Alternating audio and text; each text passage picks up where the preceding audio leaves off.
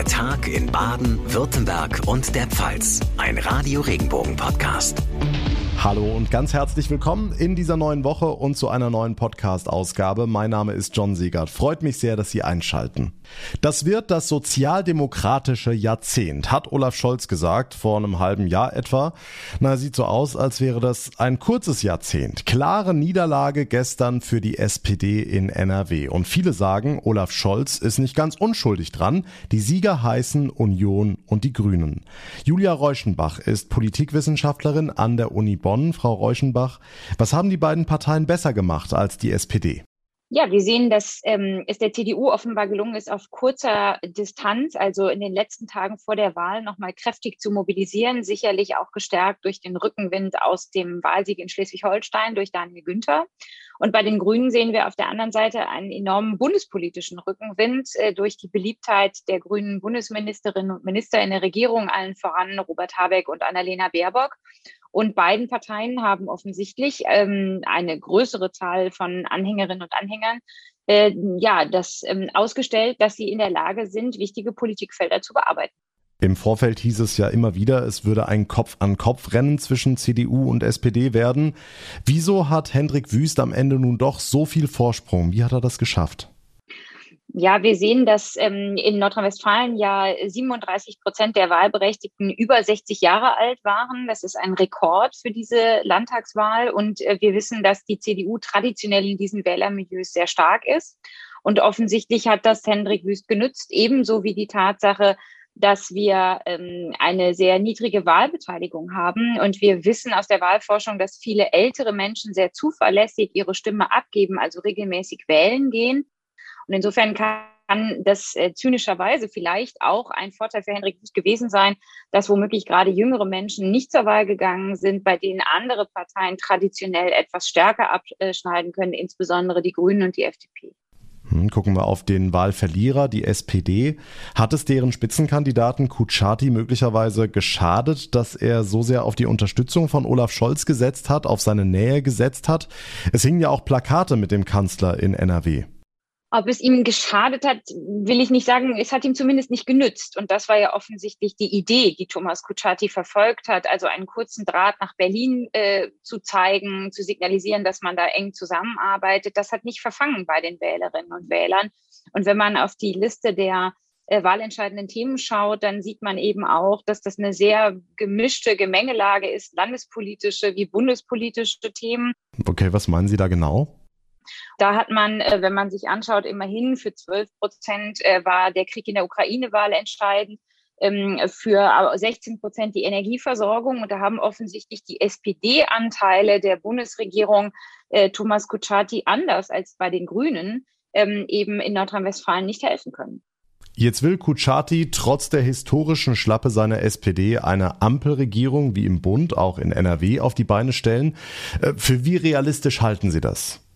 Ja, ich denke, im Unterschied zu den Umfragen im Vorfeld der Wahl ist jetzt der Abstand zwischen dem Erst- und Zweitplatzierten doch sehr groß, äh, deutlich größer geworden, als wir es eben äh, erwartet hatten. Insofern gebieten es vielleicht ein Stück weit die, wie man so schön sagt, demokratischen Geflogenheiten, dass man jetzt den Ball des, äh, im Spiel zumindest erstmal bei der CDU sieht, die also jetzt mit Hendrik Wüst natürlich auch einen Regierungsauftrag für sich reklamiert.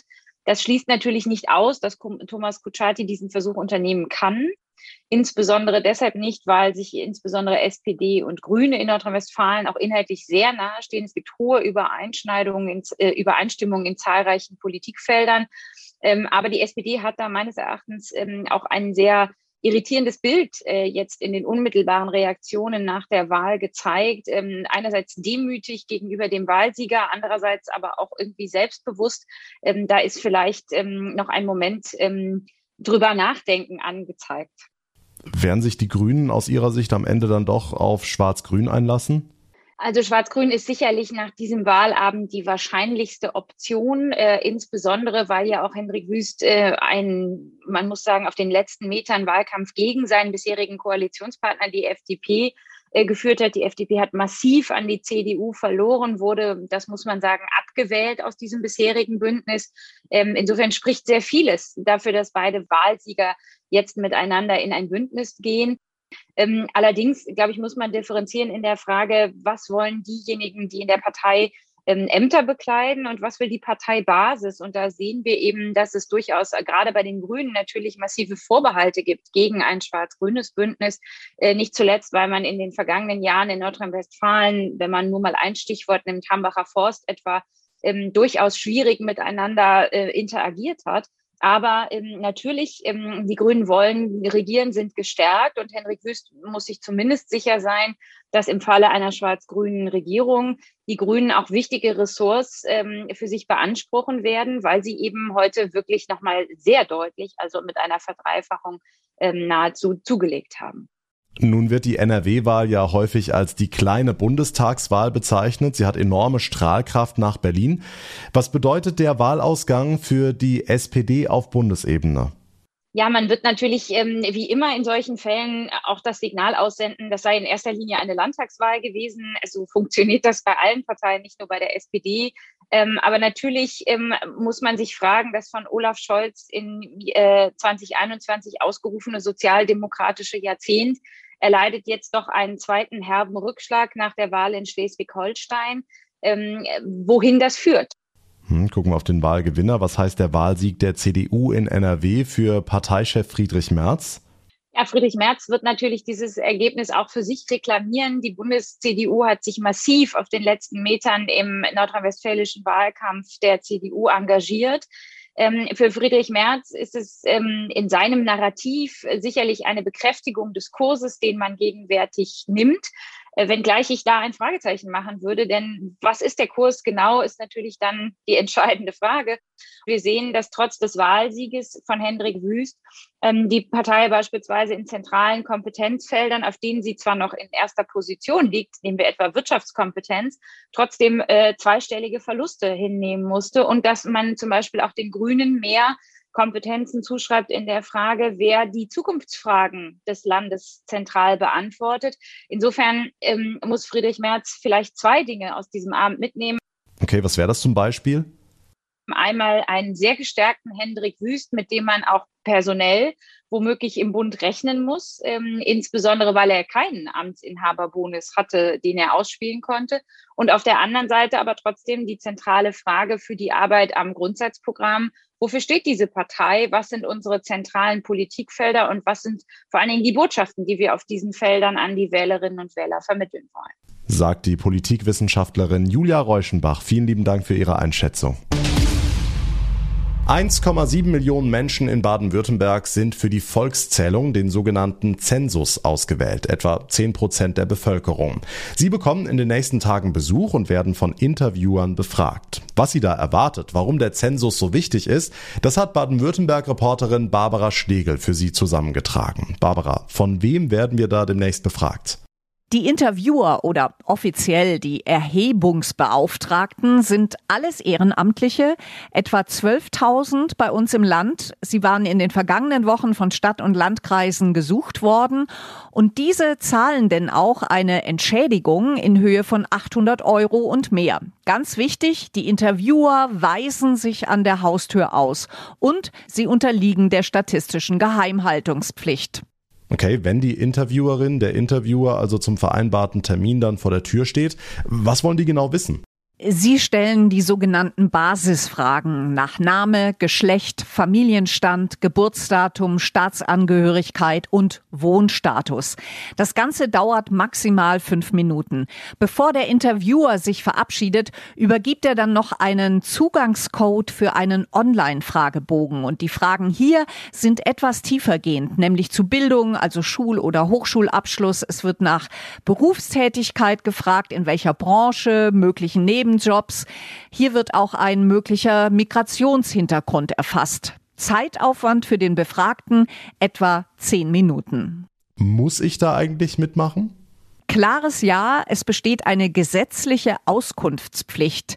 Bleiben die Antworten aus, auch nach mehrfachen Erinnerungen, dann kann sogar ein Zwangsgeld erhoben werden. Okay, warum ist der Zensus so wichtig? Zunächst mal, es geht schlicht ums Geld. Denn nach der Einwohnerzahl werden die Gelder berechnet, die Städte und Gemeinden vom Bund und von den Ländern erhalten. Und da geht's um richtig hohe Summen. Pro gezählten Einwohner können das bis zu 100.000 Euro sein. Deshalb kommt's auf jeden und jede an.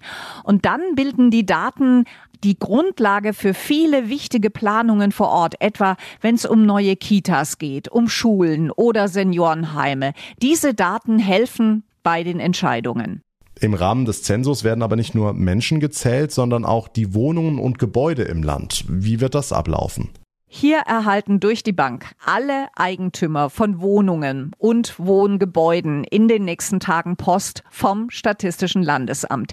Und die Präsidentin Anke Rickbers hat mir gesagt, was alles erfasst wird. Bei den Gebäuden erfassen wir einmal die Art des Gebäudes, beispielsweise ob es sich um ein Gebäude handelt, das überwiegend zu Wohnzwecken genutzt wird oder nicht, die Eigentumsverhältnisse, sind es Privatpersonen oder Gemeinschaften? Den Gebäudetyp, ist es ein freistehendes Einfamilienhaus oder eine Doppelhaushälfte? Das Baujahr und die Zahl der Wohnungen. Die Fragen an die Wohnungseigentümer sind ganz ähnlich. Und drei Themen werden neu abgefragt, nämlich die Netto-Kaltmiete, der Energieträger der Heizung sowie Dauer und Gründe eines Leerstands. Und das alles online. Die Schreiben hierfür gehen gerade raus und werden in diesen Tagen bei den Wohnungseigentümern ankommen. Viel Aufwand für den Zensus. Die Infos von Barbara Schlegel. Dank dir. Nachrichten für Rhein-Neckar, den Odenwald und den Kraichgau. Ich bin Francesco Romano. In den vergangenen Wochen standen Eltern, vor allem in Rheinland-Pfalz, immer wieder vor der Frage, wohin mit meinem Kind, wenn in der Kita gestreikt wird. Von heute bis einschließlich Mittwoch steht in Potsdam im Sozial- und Erziehungsdienst die dritte Verhandlungsrunde an. Ob und wann es weitere Kita-Streiks gibt, entscheidet sich frühestens übermorgen. In zehn Tagen startet nach zwei Jahren Corona-Pause wieder das Frankenthaler Strohhutfest. Heute startet der Vorverkauf für den so beliebten Strohhutfest-Button. In diesem Jahr gibt's 11.250 Stück. Sie bekommen den Button im Frankenthaler Rathaus und in verschiedenen Geschäften in der Innenstadt. Nachrichten für die Region Karlsruhe, die Ortenau und den Nordschwarzwald. Ich bin Lars Brune. In Graben-Neudorf haben die Bohrungen für das Geothermiekraftwerk begonnen. Der Bohrer dringt ins Erdinnere vor, sodass das Kraftwerk heißes Wasser an die Oberfläche befördern und dessen Wärme nutzen kann. Der Geschäftsführer der deutschen Erdwärme, Herbert Pohl. Ich glaube, die Erdwärme in dieser Region kann eine erhebliche Rolle, wenn nicht sogar die entscheidende Rolle für die Wärmewende spielen. Wir haben hier ein hervorragendes geothermisches Potenzial. Das betrifft insbesondere die Region in Karlsruhe herum, geht aber runter bis quasi nach Freiburg und hoch bis nach Mannheim. In dieser Region können wir die Wärmeversorgung zu einem erheblichen Teil auf Geothermie basieren. Experten zufolge kann das Nutzen der Erdwärme auch dazu beitragen, uns unabhängiger von russischem Gas zu machen. Nachrichten für den Breisgau, den Südschwarzwald und das Dreiländereck. Ich bin Tanja Burger. Bunte Papageien, eine dänische Designerlampe oder ein Radio aus den 50ern. Das gibt's ab heute im Freiburger Industriegebiet Nord. Das Modehaus Kaiser, das Ende Juni schließt, verkauft diese Woche seine Deko. Darunter sind auch außergewöhnliche Pappkulissen. Mitarbeiterin Lela Heller. Da kann man zum Beispiel ein riesiges Auto erstehen. Das ist drei Meter lang. Oder Kakteenblüten oder eine Gruppe von Schafen. Ich habe gehört, sowas wird zum Beispiel übers Bett montiert zu Hause. Natürlich haben wir auch noch ein paar Weihnachtssachen übrig. Es gibt noch einige Tannenbäume, es gibt noch Beleuchtung und wir haben auch noch ein paar Schlitten. In dieser Woche läuft die bundesweite Aktionswoche Alkohol. Unter großer Beteiligung auch in Baden-Württemberg. Bei vielen Aktionen geht es darum zu hinterfragen, wie ist denn eigentlich mein Alkoholkonsum? Das ist beispielsweise auch das Thema an den Freiburger Hochschulen. Interessanterweise zeigen Zahlen, dass Studierende viel mehr und regelmäßiger Alkohol trinken als Azubis. Ein Erklärungsversuch von der Freiburger Suchtbeauftragten Nora Elfgang. Ich kann mir einfach vorstellen, dass da der Druck und auch der Ausgleich ein Stück weit gesucht wird. Und es ist halt doch immer anstrengender, Sport oder was anderes zu machen, als sich ein alkoholisches Getränk zum Entspannen abends zu gönnen. Und es geht ja auch oft darum, im Feierabend zum Entspannen und eben zum Runterkommen oder auch zum Feiern vielleicht. Und ich glaube, dass da gerade Alkohol einfach sehr prädestiniert ist, dass das auch in akademischen Kreisen mit einem besonders guten Wein einfach besonders gut zusammenpasst. Das ist gesellschaftlich anerkannt. Es hat sogar eigentlich noch was ganz Feines, so einen guten Wein oder einen besonderen Champagner oder einen Sekt zu trinken. Und deswegen glaube ich, dass das auf jeden Fall Gründe sein können, die da dazu führen, dass eben auch gerade akademische Berufe sehr viel trinken. Unter dem Motto Einer geht noch gibt's neben Aktionen auf dem Hochschulcampus auch ein Online-Präventionsangebot. Da lerne ich was über mich selber. Ist ja spannend. Warum trinke ich vielleicht mehr in der Zeit, wo ich Semester habe oder andersrum, wo ich kein Semester habe? Was bringt mich überhaupt zum Trinken? Und wenn ich diese Auswertung 10, 15 Minuten lang gemacht habe, kriege ich so ein bisschen so ein Ergebnis. Du trinkst so und so. Und ich kriege auch eine Nummer und kann sagen, in einem halben Jahr oder Jahr möchte ich das gerne nochmal überprüfen und mir nochmal anschauen. Alkohol die Volksdroge Nummer eins. Über die Gefahren des Alkoholkonsums informieren viele Veranstaltungen im Rahmen der bundesweiten Aktionswoche Alkohol. Auf die Bürgermeisterwahl in Schwanau in der Ortenau haben wir von Radio Regenbogen ein besonderes Auge drauf. Das ist die Gemeinde, in der sich zunächst gar keine Kandidaten gefunden hatten und nach unserem Werbespot durchaus mit Augenzwinkern, haben sich gleich elf gemeldet. Gestern war Wahltag in Schwanau und schon wieder hat diese Wahl eine völlig neue, kuriose Wendung genommen. Die Gemeinde hat mit großer Mehrheit Alexander Schindler gewählt, ein Kandidat, der sich schon vor Wochen zurückgezogen hatte, aus gesundheitlichen Gründen. Radio Regenbogen-Reporter Sascha Baumann, wie geht's denn jetzt weiter? Also Alexander Schindler hat nun eine Woche Zeit zu entscheiden, ob er die Wahl annimmt. Bislang ist dazu nichts bekannt. Aber das ist natürlich aufgrund seiner Erkrankung. Schindler selbst sprach von einer akuten ärztlichen Diagnose mehr als fraglich. Sagt er Nein, kommt es zur Neuwahl. Die Abstimmung musste also mit neuen Kandidaten wiederholt werden. Hm, zehn Kandidaten und Kandidatinnen standen ja noch zur Wahl. Was machen die jetzt? Ja, ein paar haben das Handtuch geworfen, einige wollen weitermachen, aber man muss wissen, die Mitbewerber schnitten gestern sehr schlecht ab und die Bürger von Schwanau haben deutlich gezeigt, euch wollen wir nicht auf dem Chefsessel im Rathaus haben. Die gestrige Wahl war somit auch ein cleverer Schachzug. Der Weg für Neuwahlen ist frei mit einem komplett neuen Bewerberfeld. Die Bürgermeisterwahl in Schwanau im Ortenau-Kreis hält weiter. Alle in Atem. Radio Regenbogen-Reporter Sascha Baumann bleibt aber für uns dran. Dank dir. Wer erinnert sich noch an die eigene Jugend oder kennt es vielleicht auch von den eigenen Kindern? Party zu Hause, Musik wahnsinnig laut aufgedreht, solange bis irgendwann die Polizei vor der Tür steht. Das ist dann immer ein bisschen peinlich, eine sehr unangenehme Situation. Die Nachbarn, die gucken schon aus dem Fenster.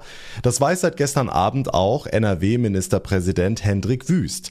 Die CDU-Party in der Düsseldorfer Parteizentrale nach dem Wahlsieg ist, sagen wir mal, ein bisschen aus dem Ruder gelaufen. Irgendwann stand das Ordnungs Ordnungsamt vor der Tür, nachdem sich viele Anwohner dort und bei der Polizei beschwert hatten. Ende der Party, die Musik wurde abgeschaltet und wir lernen, auch ein Ministerpräsident und seine Partei müssen sich an die Nachtruhe halten. Vielleicht war das auch besser so, denn heute waren ja auch wieder einige wichtige Termine.